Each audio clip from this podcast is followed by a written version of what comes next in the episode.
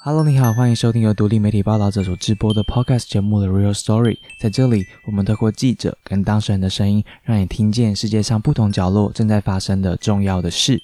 今天是新年特辑，如果你有注意到的话，这大概有鬼打墙的感觉，就是我们已经做过新年特辑了，但是现在呢是农历新年，在我们的文化里面有两个新年，我觉得这件事情有时候虽然会让人家觉得有点累。但是我觉得有时候，大部分的时候会觉得多得到了一次机会。每一次在这种年末的时候啊，就会想说：诶，上一次的新年是不是忘记跟谁说了新年快乐？或是我是不是还没有许新年新希望？又或者是上一次的跨年我没有真正的休息到，所以当农历新年来的时候呢，就会去试着想要弥补上一次的跨年没有做到的这一些。在农历新年来临之前要做的这一集的灵感，其实是来自于在西元跨年之后一封来自于德国我的朋友的信。他说很奇怪，为什么 Jason 你每一年都跟我说新年快乐，但今年没有？然后他有点生气，但是他主动的告诉我，他过去一年发生了什么样的事情。他是一名刚进入高等教育，然后当教授的我的朋友，他是德国人，但是遇上了二零二零年，所以他所有的教学呢都是在线上发生的。所以他说他现在变成一个直播主，就是 一个人对着镜头也可以说得很愉快。但是他同时呢，透过镜头看到了他学生不同样貌的生活。他说他已经习惯了会看到镜头另一端。宿舍里面就是没有穿衣服走来走去的学生，又或者是呃专题报告的那一天呢，学生们直接穿着睡衣开始直接报告。还有他就是可以透过一对一的这样的视讯或是语音，随时的跟在世界各地的学生们聊天，或是谈未来职业发展啊等等等。他从来没有想过，这就是所谓当大学教授的滋味。二零二零年，每个人都过得不太一样，然后每个人可能都学到不一样的东西。所以，我们今天想做这一集，是因为我们突然发现，虽然我们都觉得疫情之下台湾的影响真的好像不大，不过在每个人的生活里面，那个影响确实来说是什么呢？是不是跟我们一样戴着口罩就没事了？还是有人生的生活发生了翻天覆地的改变？今天我们花了三个采访的时间，得到了三个人的自述。他本人要告诉你，二零二零年他过得怎么样。透过这三个人的自述呢，你会发现不同的职业，他原来工作内容长的是那样子。那在疫情之下，这些人原来是靠着某一些信念，或是某一些新的习惯，来帮助他们度过下去。首先，故事的第一段，我们从十九岁就开始半工半读的酒店公关。他是服装设计系的学生，我们来听听看他的二零二零年是怎么过的。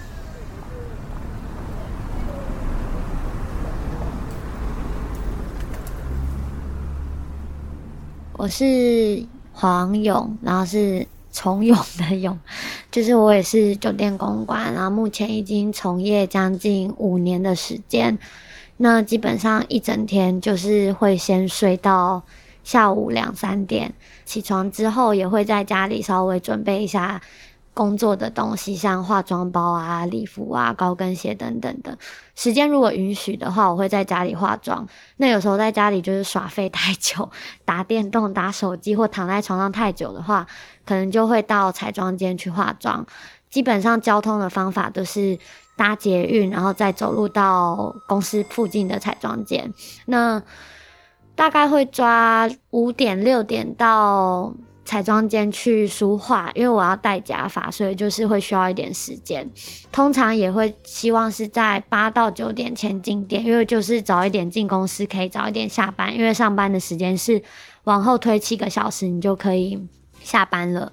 那弄完彩妆跟头发之后进店，就是会。现在就是会扫身份证，然后会打卡，然后行政就会开始带公关们去看台。那如果看台有被的客人点上，坐下来的第一件事情就是可能要拿微水杯，然后要开始呃询问客人他饮酒的习惯有没有需要加冰块，然后他是喝洋酒还是啤酒，因为杯子会不一样。对，那。确定好这些事情之后，帮客人倒完酒之后，会先从自我介绍开始。对，那如何跟客人开启话题，可能就会先借由看看他们现场的人数跟状况跟衣着，你会去判定说他们是呃商务客还是兄弟客还是其他的种类的客人。那确定好这些东西之后。公关我们自己就会开始引导那个对话的内容，可能会问问他们是，诶，是下了班再过来呢，还是说刚刚有喝过，现在是在续团，还是今天是什么目的才来的？你们之间是同事呢，还是朋友？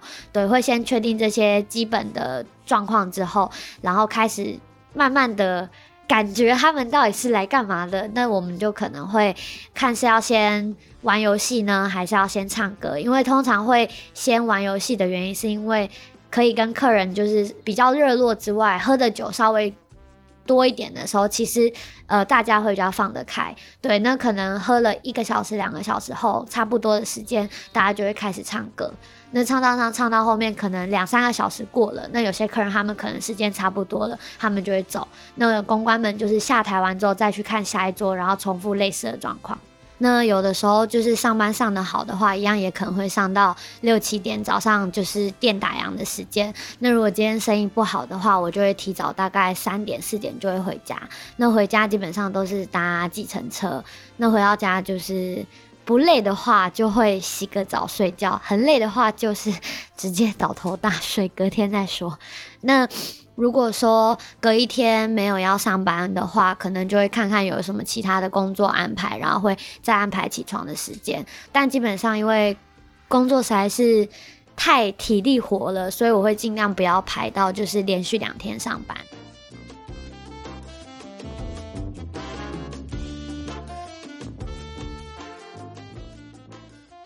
我是从十八岁就是高中毕业考上服装设计系，然后因为学校其实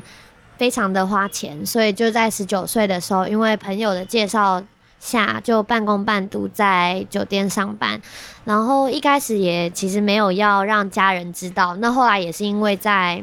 一些争执的过程中，就是赌气，就告诉家人，就是我在做酒店公关。那家人的态度其实也没有到支持，也没有到很强力的反对，但这可能也是跟。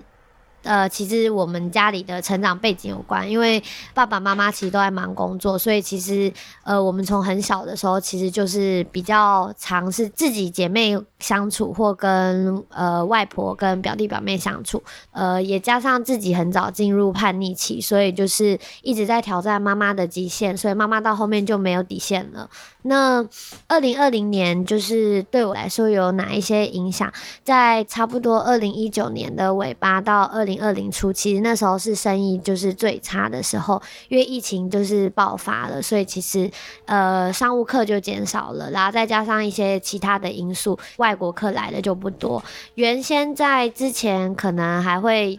大概两到三成的外国客，那包含日韩跟一些欧美国家的。客人们，但是疫情来之后，其实就变少了。我非常的喜欢跟英语系的国家的人类们聊天。之前会常做外国桌，是因为自己会讲英文，然后再加上就是跟他们相处起来比较没有压力，因为就是这辈子也不会再见到他们，就是一场很美的。相遇，然后也可以顺便就是跟他们科普台湾的原住民的一些历史跟文化，也让他们知道就是我们台湾还有一些南岛语民族，然后再将其他们在饮酒的习惯上，其实也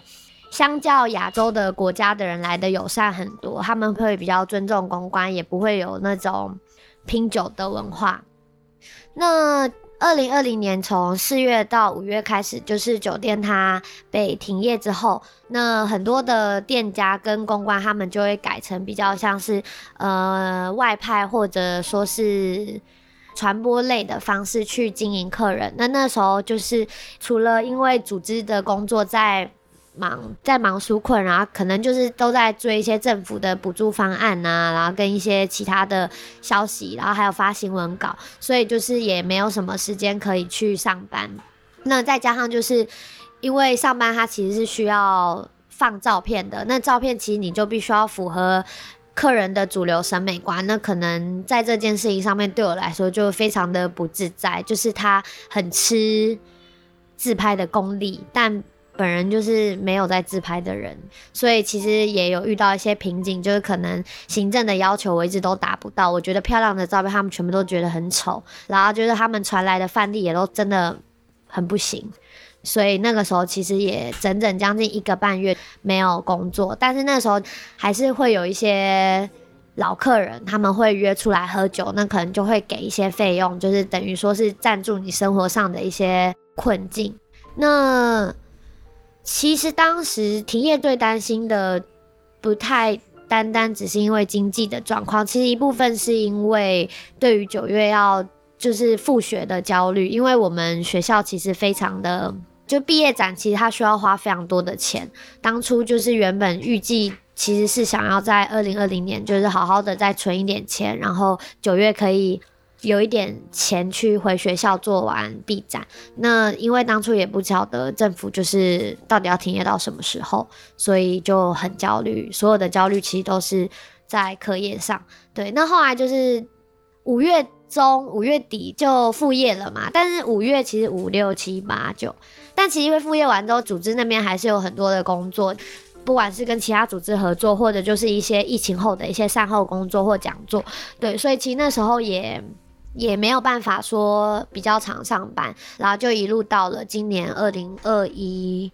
那目前我的状况就是，反正存款已经花的差不多了，然后又不小心入围了决赛，然后又要再喷一笔钱，所以。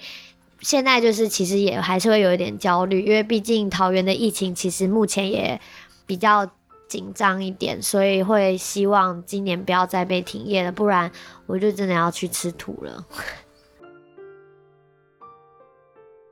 然后因为疫情的关系，其实唯一的差别就只有公司可能在警察临检的时候会要求公关全部戴口罩，然后。警察走了之后，大家会脱口罩继续上班，大概就是这样。然后还有会认真的把杯子擦干净。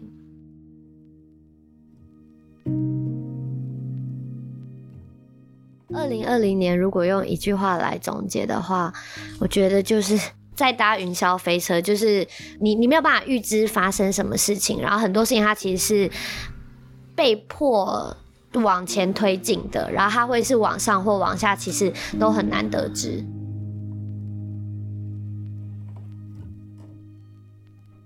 刚刚黄勇提到的决赛是他的毕业制作进入了决赛，做服装设计系的他进入了决赛，希望我们在新的一年可以听到他有很好的成绩，或是他做出他真正喜欢的作品。他形容他的二零二零年过得跟云霄飞车一样。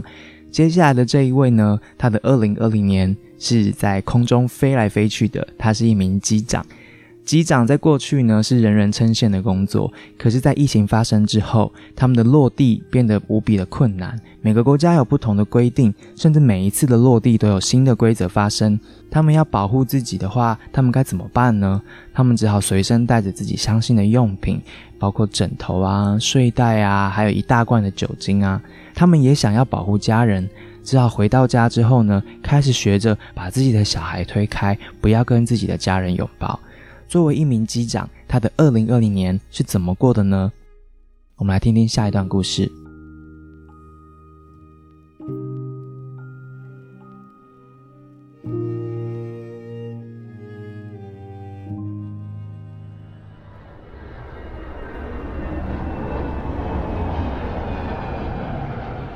叫刘昭仪，然后今年四十二岁，目前是中华航空公司七十七的机长。那机长的年资已经五年多了，进入这一行也迈进第十六年了，将近十六年。大家会比较好奇是说我们机师的部分在做什么？那一般大家比较常接触就所谓的客机、客机的组员。那因为现在我们公司比较主要在营运是货机，那货机大部分的起降时间都在各个机场比较不繁忙的时段。那以台北。出发的班次来讲，大部分都是在半夜的时间，这就是所谓我们常讲的所谓的红眼班。我们目前华航七四七货机经营的航线，主要就是分三个部分：美洲区、欧洲区跟亚洲区区域线的部分。那其实，在疫情之前，岳阳班大部分都是会以航程长短，基本上都会有三到四位的组员来派遣。那到了目的地之后，通常都会给一天的休息，然后再是后面的航班的安排，有可能有些地方会待到两天、三天或四天，因为他可能一个礼拜只有两班或三班。因为货机比较忙，大部分都是只休一天。那所以我们有时候就开玩笑说，这个叫老鼠搬家，就每个点就只租一天。那举个例说，我们有个班型从台北出发到安克拉治阿拉斯加那边租一天，然后到亚特兰大乔治亚州，然后租一天，然后再到德州的达拉斯再租一天，然后再回到安克拉治住一天，再回台北。江市上一二三四租了四个点，那区域线的部分比较近的，大概都是来回班，像大陆班、香港班，然后日本的班，货机不能来回。那比较远一点的，可能东南亚部分，因为又是半夜的，所以就会一样会有过夜。所以通常我们都是到饭店之后，就是已经熬了一个夜，因为从你开始。报到到下飞机，其实都是五六个小时至六七小时之后，其实都很累。所以到饭店，大家通常都是睡觉，然后睡到下午醒来这样子，然后可能就出去找吃的啊，或者是趁外面天还亮出去走一走。疫情开始之后，我觉得对我们上班最明显的不同在于说，像以前就是我可能熬了一个夜，然后我到旅馆之后，可能就是倒头就睡。制服脱掉，甚至可能懒惰一点，连澡都不洗就倒了，就反正就累了就睡。那现在变成说，你你也怕说他旅馆清洁人员到底房间有没有清干净，你真的还是会怕。我自己的经验就是，我我去年底飞洛杉矶，就曾经亲眼看到。清洁人员并没有戴口罩在清理房间，那那看到你真的就啊，还好之前自己做的是对的。为什么？因为现在的组员，我上班问到大家都是上班过一班都带好几瓶酒精，然后到饭店之后一进去就是你预期会碰到的地方就开始喷一遍，从进去的门把，然后电灯开关、水龙头，然后浴室的什么马桶啊、马桶座、莲蓬头。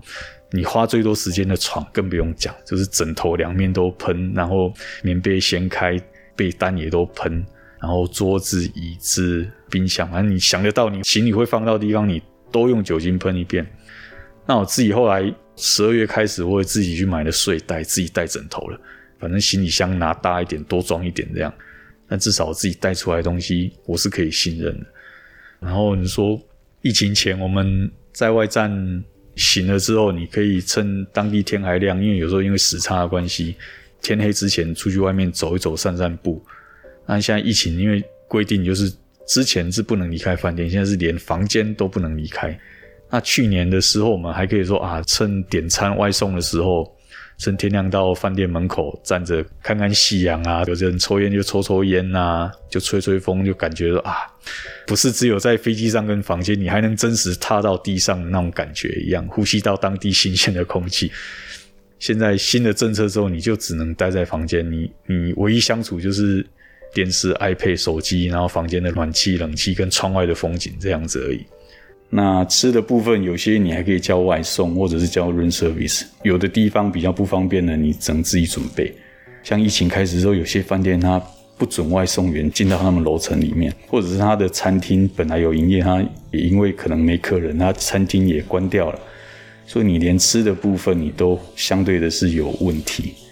那这个部分其实组员都一直在想办法，最简单就是带泡面啊。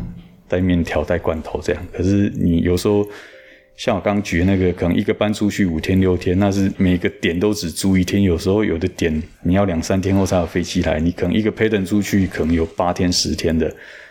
当然不会那么夸张，八天十天都在吃这些罐头食物、泡面了。光饮食上你就没有办法去取得一个平衡了，更不用说刚提到说，因为有些人他平常就在跑三铁习惯的，那他现在这种疫情的生活管制开始的，他。到外站，他连那个饭店的健身房都不能去用，更不用说到外面去跑步了。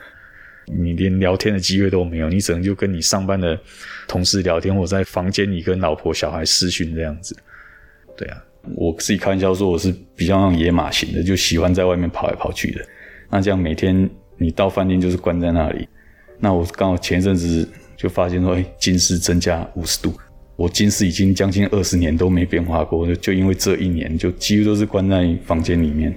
可能就看电视、划手机，所以近视度数也增加。之前的数据说，从三月去年三月到纽西兰机师那件事情，其实总共有五万多人次的空勤人员都没有一个人确诊过，除了这个纽西兰机师跟被他感染这些人除外，在他的案例之前并没有。那我相信这大部分都是空心组员的自律啊，就像我刚刚说的，没有人会想故意去染疫，没有人会想把病毒带回家。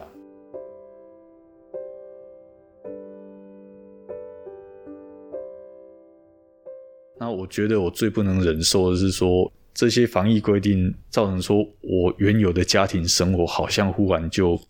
跟之前很不一样了。之前下班回来，有时候你说熬夜班回来，虽然很累，但是刚好小朋友放假、周末假日的，你你撑一下，可能啊睡个一两个小时，就可以带他们出去走走。或来社区中庭骑脚踏车晒晒太阳，或走路一起去附近吃吃饭也也可以。中午回来吃完饭，我再好好休息也可以。那现在变成说回来照规定，我不可以跟他们同桌吃饭，然后在室内要保持一点五公尺的社交距离。你说我自己忍住就算了，我发现连小朋友他都一开始他也不太能接受啊。就像我三月十九号那一天回来的时候。我家老三啊，他就习惯性过来抱我，马上阻止他，我说不可以。那你当下你看到他的眼神，眼睛里含着泪，他可能想说啊，之前你回来我们都可以这样抱抱，为什么你今今天忽然就这样拒绝我，而且忽然很大声？因为当时刚从美国回来，那时候最严重，说你真的也不知道自己身上干不干净，第一个动作就阻止他接近你。但是你看到他那个眼神，失落眼神，你。真的打从心里看得很难过。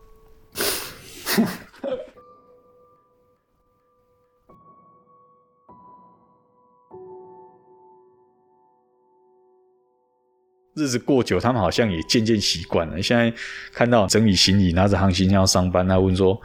哎，阿比你要上班？”我说：“对啊，有有要过夜吗？有要去住吗？”他们自己有去分清楚，说啊，你你如果有住的话，我们就可能这一趟货机出去，可能五天七天的，他就一个礼拜看不到你。啊，如果只是说不住，他可能哇，我很好，我明天就可以看到你了。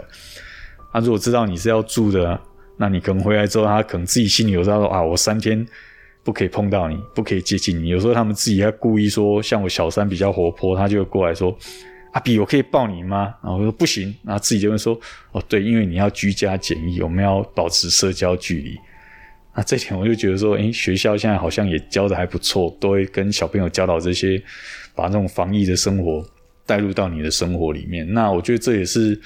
大家怎么在这疫情跟一般的正常生活中间去取得一个平衡点。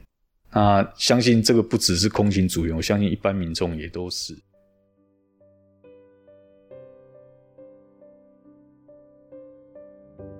总结二零二零的一句话，一个字，闷，真的是闷，闷在外站，然后闷在家里，然后到哪都很闷，然后戴着口罩也闷，去到哪里都是像我们基本上不太会脱离十四天的自主管理这种节，所以你去哪就是戴着口罩，真的也不知道这种日子要过到什么时候。那真的真的只能希望说，大家不管疫情怎么发展，现在外面怎么样，大家如果勤洗手、勤消毒，要戴口罩，然后尽量避免一些有可能被接触。我我觉得全世界疫情这么严重，那你台湾，你看之前两百多天零确诊，跟其他国家比起来，真的台湾的防疫真的做得很好，不管是从政府或者是民众个人的一些生活习惯上。我们真的赢人家很多。那你要说台湾是个净土，我觉得也可以这么讲。但如果大家都可以继续保持原有的那种防疫，就真的把它当一回事的时候，我相信我们会比其他国家更更快恢复正常生活。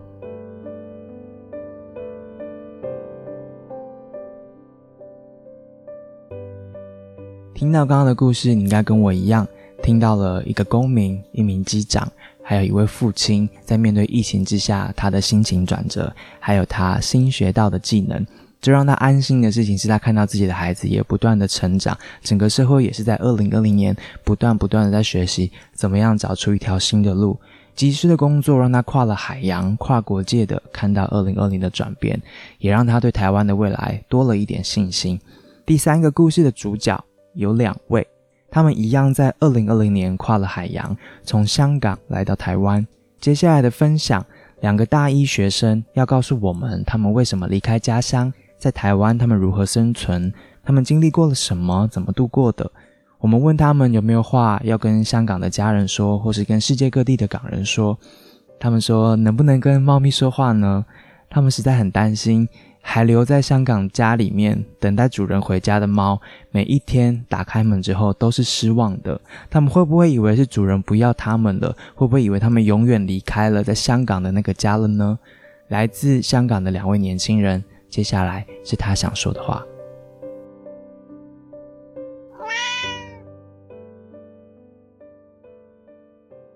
我是阿七，今年二十四岁，现在在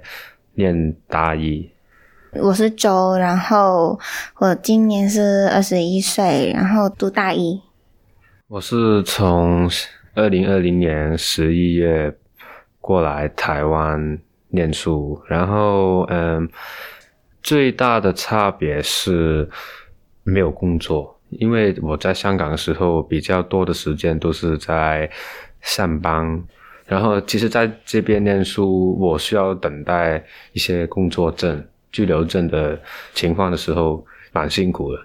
嗯，是靠之前在香港那边打工作赚打工赚钱，回来的钱，顶到现在还剩一点点，是比较省钱一对点去过生活。尽量就是一个卤肉饭，一个绿茶就好了，最多就是一个青菜。当初我选择来台湾，其中一个原因是因为我觉得台湾有一个比香港是民主了，这个第一。第二就是美食是非常多，这个是真的。嗯，但是比较不适应的地方是，香港可能平常都是在家里煮饭，然后会比较清淡一些，但是可能刚过来不是太适应，肚子不是不是很舒服，那这个是最不习惯的。其实我们两个都是比较被动，因为是身边本来有朋友已经过来了，然后就问我们说，你们要是担心要不要一起过来这边，可以先在这边读书啊什么之类的。其实我们两方的家人本来也没有很同意，因为觉得说你们本来已经该出来工作了嘛，然后要回去读书，一来是。要花的钱很多，二来就是我们是不是真的能够在这边适应到这边的生活啊之类，所以我们其实也考虑了很多才决定要过来。可是本来过来之前，学校都跟我们说会怎样怎样帮我们安排补课啊之类的，可是老实说一课都没有，所以我们都挺失望。我们不是要求什么，就是给我介绍呃一堆的朋友，或者是说什么，就是很很简单，你给我功课、书本什么都好，但是没有人愿意跟我们交流，然后老师也态度比较不有限。因为我们其实本来有预期是老师之间应该会有通知这件事情嘛，可是我们到了去上课的时候，我们跟老师告知我们的情况，可是他们都说，哎，我不知道有你这个情况，我不知道要怎么处理这样子，所以我们其实走了很多流程，就是考试只考了几个科目而已，都没有考完整的。因为种种的原因，其实我们也有在想，我们会不会是做错了决定过来了，就一直想。可是我们也觉得我们过来了就没有退路了嘛。然后，如果说是跟家人，其实我一直都有在 IG 或者说其他新闻的频道关心一下香港的情况，然后疫情或者是其他方面的呃问题也一直在关注，提醒他们啊，可能他们会比较模糊一些，因为香港开始有一些封闭的感觉，很多新闻啊，或者是 YouTube 都没办法看到。然后我们也是通过 FaceTime 告诉他们，呃，什么什么要留意一下，哪个区域哪个地方不要去，都是比较安全。很不真实，在这边其实，因为我们是通过电话影像投影出来，这个是非常的不真实，也挺心疼。然后家里有两只猫，刚刚有一只就走了。然后很担心，另外一只也会不开心。对，都是真真的没有太大的期望，就是身体健康，真的没有。毕竟 podcast 有可能是可以跨国界听到。我其实其实我想跟猫咪，猫咪。也可以，对啊，也是。因为我们想跟猫咪说的原因，是因为他们不会知道我们是离开还是怎么样。因为家人你每天都可以 FaceTime，可以跟他们聊天啊之类的。可是猫咪不知道你会去哪边，也不知道你会不会回来。对，他们都是每天坐在这里，有声音就以为是你回来，但是每一次开门都是失望。所以，如果通关的话，没有疫情的话，我一定第一时间回回家。对，等我。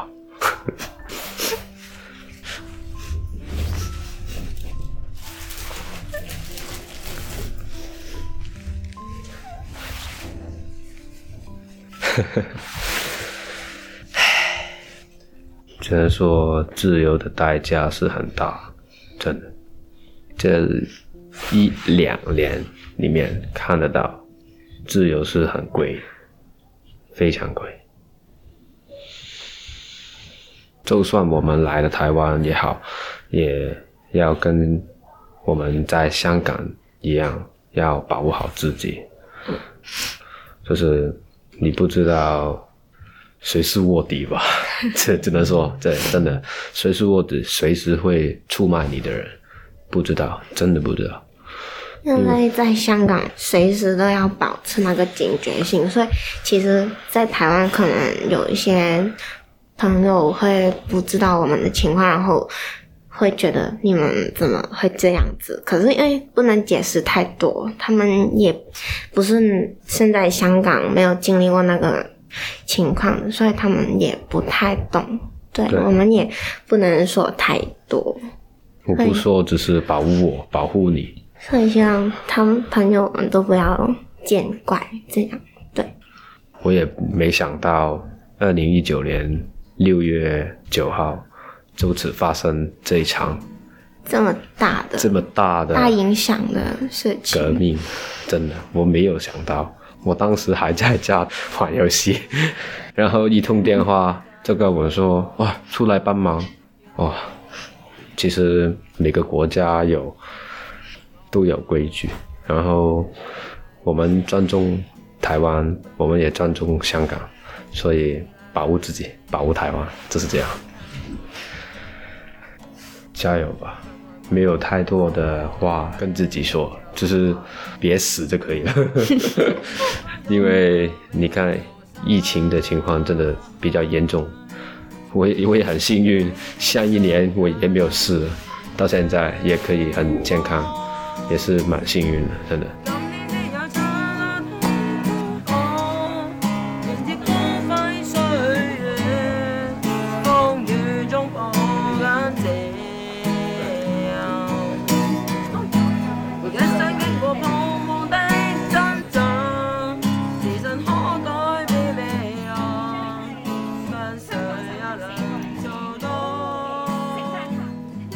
自由很贵，活着就好。这是两位来自香港的大医生告诉我们，二零二零年对他们来说的体悟。疫情还有多远，没有人知道，但是自由的脆弱，我们都越来越懂了。新的一年，祝平安，祝勇敢，珍惜自由，保护自由。在台湾的我们和世界各地的你会一起努力，用声音陪伴彼此，在疫情之下，好好好好的走下去。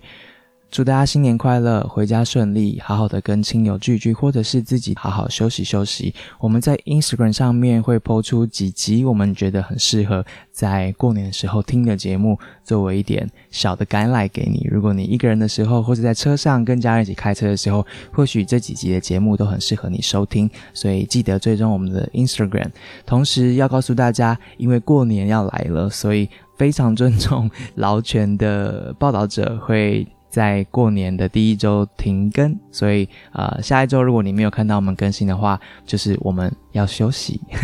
所以请大家休息完之后呢，也记得从头回来听我们的节目，或是在下一周你也可以自己重新去复习之前二十几集里面你最喜欢的一集。本集节目由严文婷、林雨佑、陈希颖、蓝婉珍共同采访，主述尤志新，节目制作蓝婉珍，社群营运洪晴轩。谢谢你的收听，我们下次见，拜拜。